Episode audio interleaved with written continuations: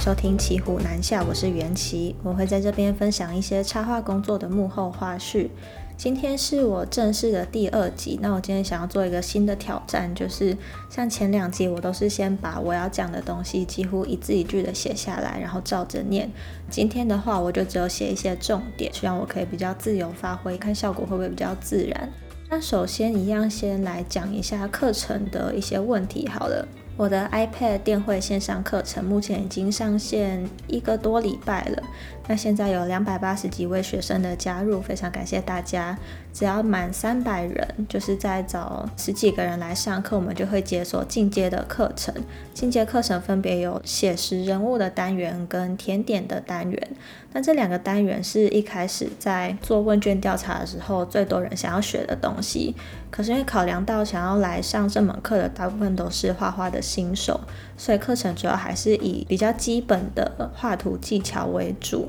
把这些比较难一点点的写实人物跟甜点。甜点就是算比较不规则造型的物品吧，就是把它放到进阶课程。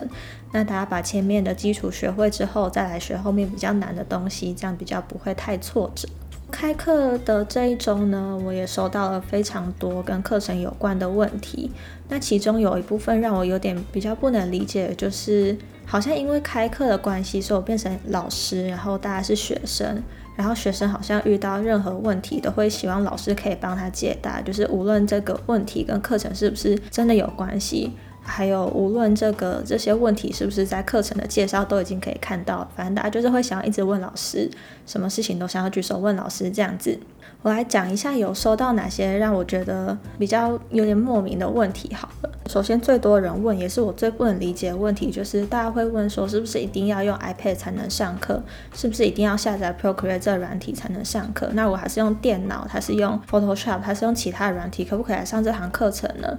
首先，我会觉得，如果你现在已经有已经正在使用别的工具、别的软体，然后你觉得不太熟悉，想要找相关的课程来学习的话，那就直接去找那些工具的课程就好了，就是不用硬要来上一个工具不一样的课程，这样效果真的不会比较好。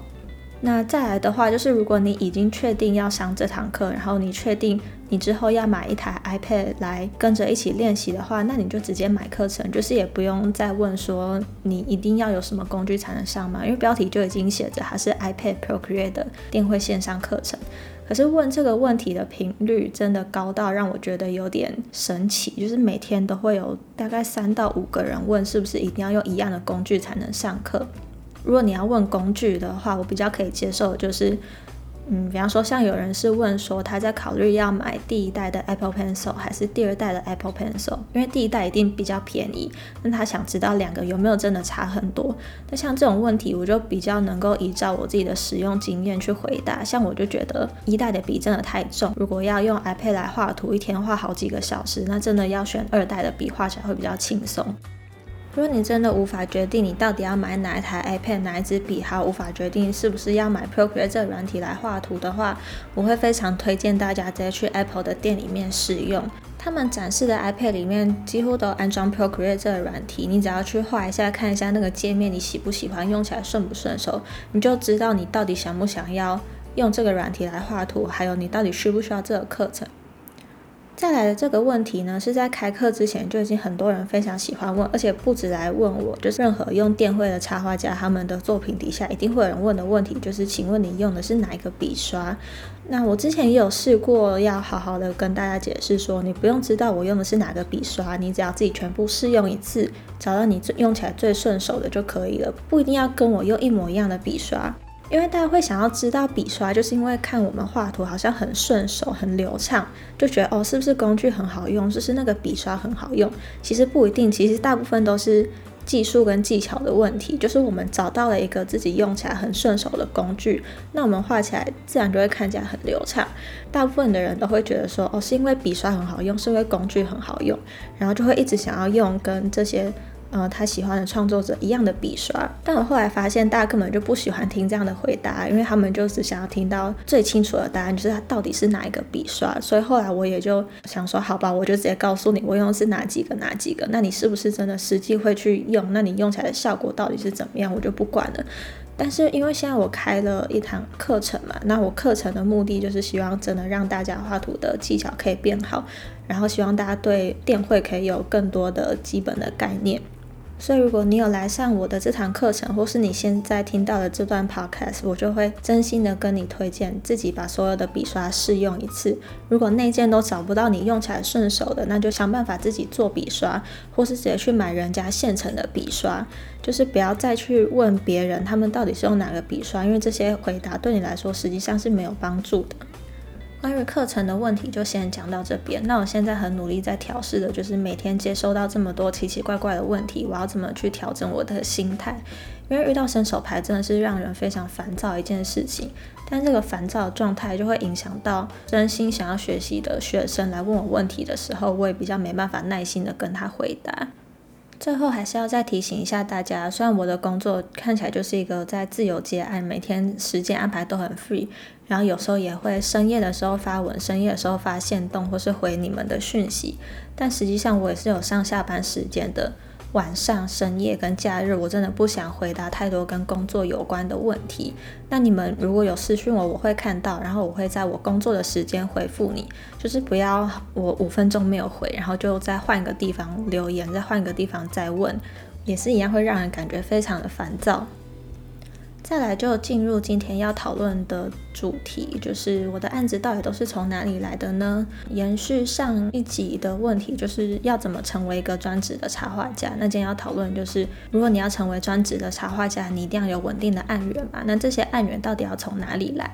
首先，我觉得要先给大家一个观念，就是当你们在问怎么接案、怎么样才能接到案子的这个问题的时候，会很像在问人家要怎么样才能赚到钱，我要怎么样才能赚大钱、发大财。就是这个问题太把整个过程都简化了。因为它是因为接到案子，它其实是一个结果，你赚到钱是一个结果。那在这个结果之前，你要付出很多的努力跟准备，才有办法让你获得最后这个结果。所以其实真正应该要问的问题是，比方说要怎么累积自己的作品，然后怎么让自己的作品被看到，还有在你接到案的时候要怎么去跟对方接洽，这才是实际上影响你有没有办法有稳定案源的条件。首先还是要先讲一下最现实的，就是钱的问题。如果你今天是完全没有经济压力，你可以好几个月都不用有收入没关系的话，嗯，你只要一天可以画一到两件作品，这样一个月下来就有三四十件的作品，累积作品的速度会非常的快。那你只要每天都有在更新你的这些社群账号的话，它自然会吸引到更多新的粉丝，累积粉丝就是让自己作品曝光的第一步。当你已经可以做到每天更新你的 IG 账号，然后这个账号点进去看起来是风格很一致的，然后一看就知道是同一个人画的作品的时候，就可以开始试着做一些行销。最简单的就是下广告，下脸书或 IG 的广告，一天就是只要几十块就可以让你的粉丝有稳定的成长，就也不用求什么一夜爆红，你只要有慢慢在变多就好。然后我自己的观察是觉得，IG 大概在过五千粉丝的时候，就比较容易放着，也会自然的吸引到新的粉丝，或是你每每 po 一则新的贴文之后，就会有人分享出去，然后他的朋友就会也来追踪你。当你累积到一定的粉丝之后，一定就会开始有厂商要找你合作，因为现在大部分的厂商，他们真的就是看粉丝数量来决定他们的合作对象，因为他们其实无法分辨到底谁画的比较好。所以他们就只能想说，哦，我找这位创作者合作，他可能可以为我带来更多的品牌的效益。那当然，在前期会有各式各样没有听过的牌子来找你，甚至说有的厂商会说，不然我给你一些曝光的机会，我给你练习的机会，让你可以算我便宜一点。那我会觉得说，只要对方开的金额不会到低的太夸张的话，都还是可以试试看跟他们合作一下，就当做你练习接案的一个机会。因为老实说，你画图画得很好，跟是不是很会结案真的是两回事。有些人他就是非常善于沟通，非常善于解决客户的问题，他可以接到很多的案子。但你看他的创作，可能会觉得普普通通。那有些人他就是自己的创作画得非常厉害，就是大师，但是在跟人家合作的沟通上比较没有那么厉害。那就是要等你画到非常强的时候，要请人，请经纪人或是助理来帮你去处理这些洽谈的工作。所以说前期还是都可以当做练习，然后等哪天有你心目中的大品牌来找你合作的时候，你才有办法顺利的处理整个过程。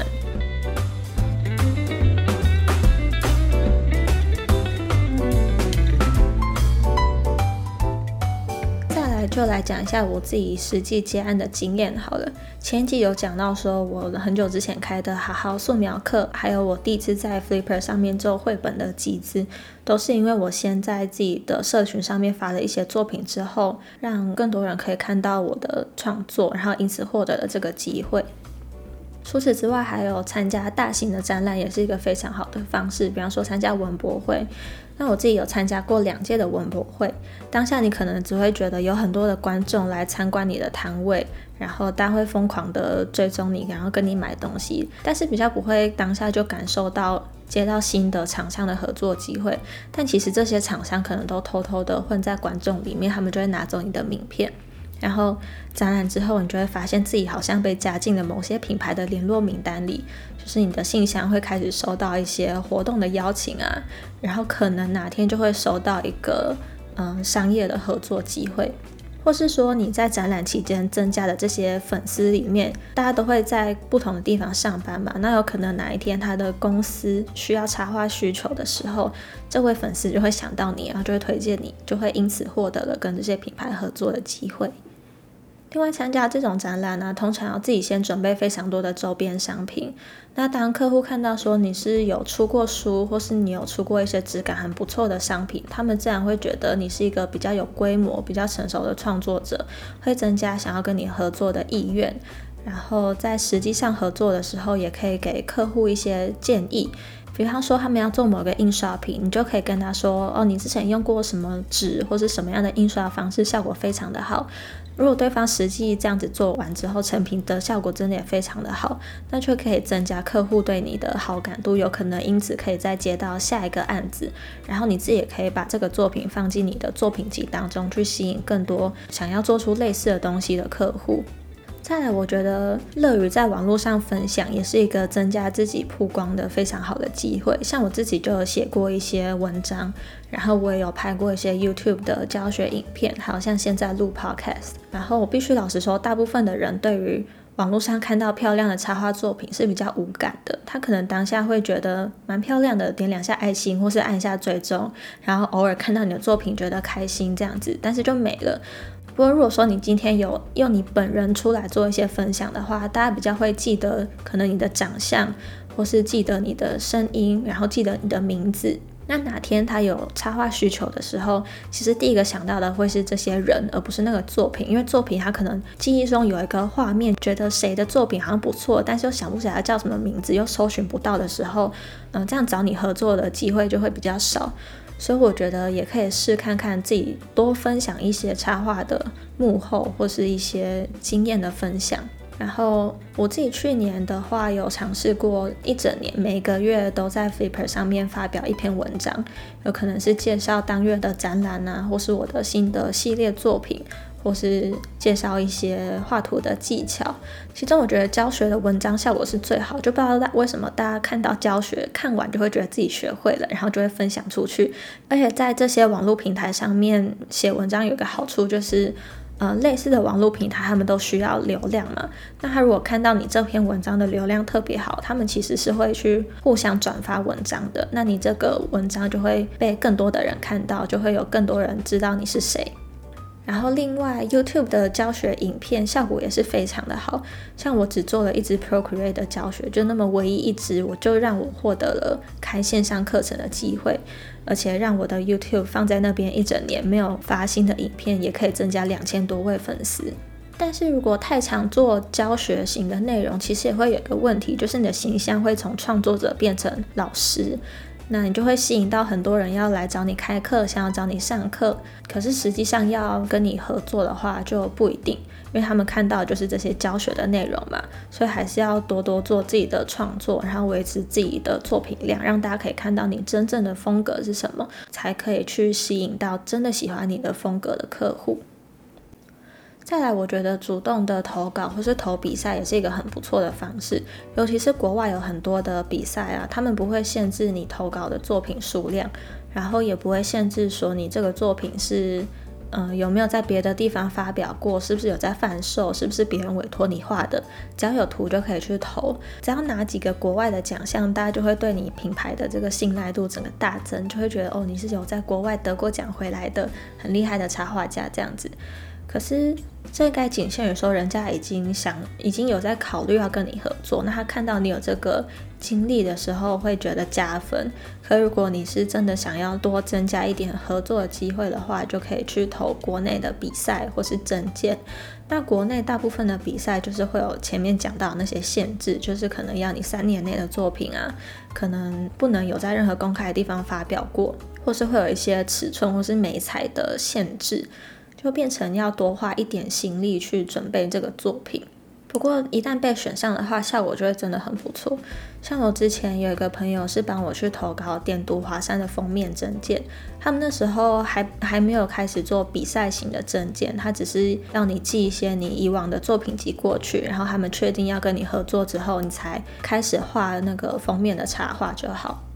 除了可以在点读华山的封面有你的作品曝光之外，他们还会帮你写一篇超级棒的专访。那次的专访真的让我印象非常深刻，因为在点读华山的合作之前，我也有接受过一些其他的。平台的采访，可是大部分的人都会问一些很基础的问题，就类似说，哎，怎么会想要成为插画家啊？或是在当插画家的这个工作有没有什么印象深刻的事情？就是这种非常常见的问答。可是那次跟点读华山合作，他们会问到像我前一天发的文，他们都会看到，然后就问我一些关于新作品的想法。那我就觉得非常的愉快，然后我觉得他们也很专业。而且那篇专访因为写的很好嘛，就是他们问到很多真的很深入的内容，所以发布在网络上面之后，也会吸引到很不错的流量，然后因此更多人会看到你这个创作者。而且因为这次整个合作的过程都非常愉快，所以后续我跟点读华山又继续有合作，比方说帮他们画了去年年度专刊的内页插图，甚至我们在去年年底还一起跑去首尔展览。然后今年就是现在也有一个很好玩的合作正在进行当中，应该是年底的时候可以发表。最后要讲的就是亲友介绍的案源。然后我觉得亲友介绍也不一定完全都是不好的，我觉得可以分成两种，一种真的就是你的亲戚朋友跟你说，哎，那个谁谁谁想要画图，你可以帮他画一下嘛？这种这种通常都比较危险，因为对方就只是想到你会画图，所以就介绍你去帮另外一个人画图，可是他不会考量到说你的风格是哪一种，也不会考量到说你的价位跟你整个品牌的形象跟对方有没有适合，就只想到一个会画图的人，这种亲戚介绍的合作机会。好像都会让大家感觉到非常的头痛，然后又很难避免。但是还有第二种情形，就是如果你的朋友是做相关的工作的，然后他介绍一些他以往合作过的客户给你，但这种情况成功率就会非常的高，而且通常合作起来都会蛮顺利的。比方说，我一系列亲子馆的主题设计，还有之前我帮台中动画影展的一个儿童工作坊画的海报，这些都是朋友跟前辈介绍给我的工作。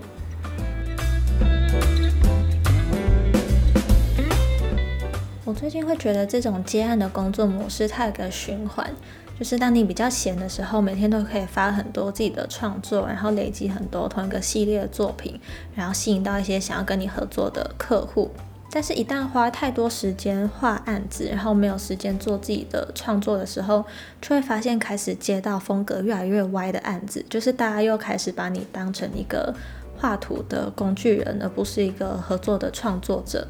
那这种时候，我就会想要把一些风格不是很适合的案子推掉，把时间留下来创作。不过这件事情真的有点难，因为要拒绝赚钱是一件非常困难的事情。接下来我也会想要主动自己去多谈一些联名的商品。因为我接下来要到台中开店嘛，如果有一间店面，我就要很多的商品来把它填满。如果还是自己制造商品的话，可能就只能做一些印刷品。那我觉得这样商品的丰富度有点不太够。我觉得主动去谈联名有一个好处，就是你已经先画好的图，然后再去问对方要不要使用你这张图，而不是对方来请你从无到有画好一张图。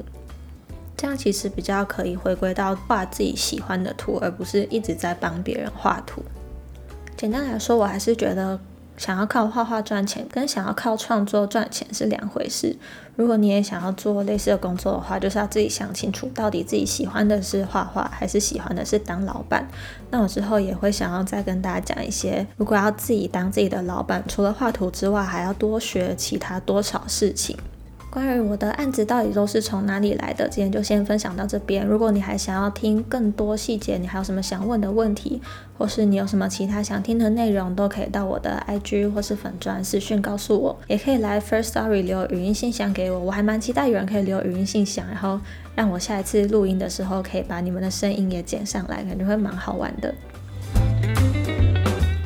最后来分享一下我的活动资讯。现在在台中晴美成品的二楼有一个快闪活动，叫做插画的理想，有很多插画创作者的商品在现场可以购买。除了我的之外，还有 Fancy 于是实验所、大 B B、蜜跟咻咻熊。时间是到八月三十一号，来晴美成品的二楼之后，跟着天花板上的挂布走，就会找到我们的柜位。另外还有一个是在台中的一九一六文创工作坊展出的《照亮梦境》意大利波隆纳插画家联展，我有一件作品在现场展出。不过这个展览只有到明天八月二十三是最后一天。如果你刚好现在听到了这一段，然后明天刚好有空的话，就可以去参观一下。现场有非常多位插画家的作品，展品非常的丰富。最后还是要再提醒一次，我的 iPad 电绘线上课程早鸟优惠只有到九月七号，可以来我的 IG 首页点课程的网址链接，或是到粉砖的贴文底下留言拿到两百元的折扣码。那今天的节目就到这边，非常感谢你的收听，我们下次见，拜拜。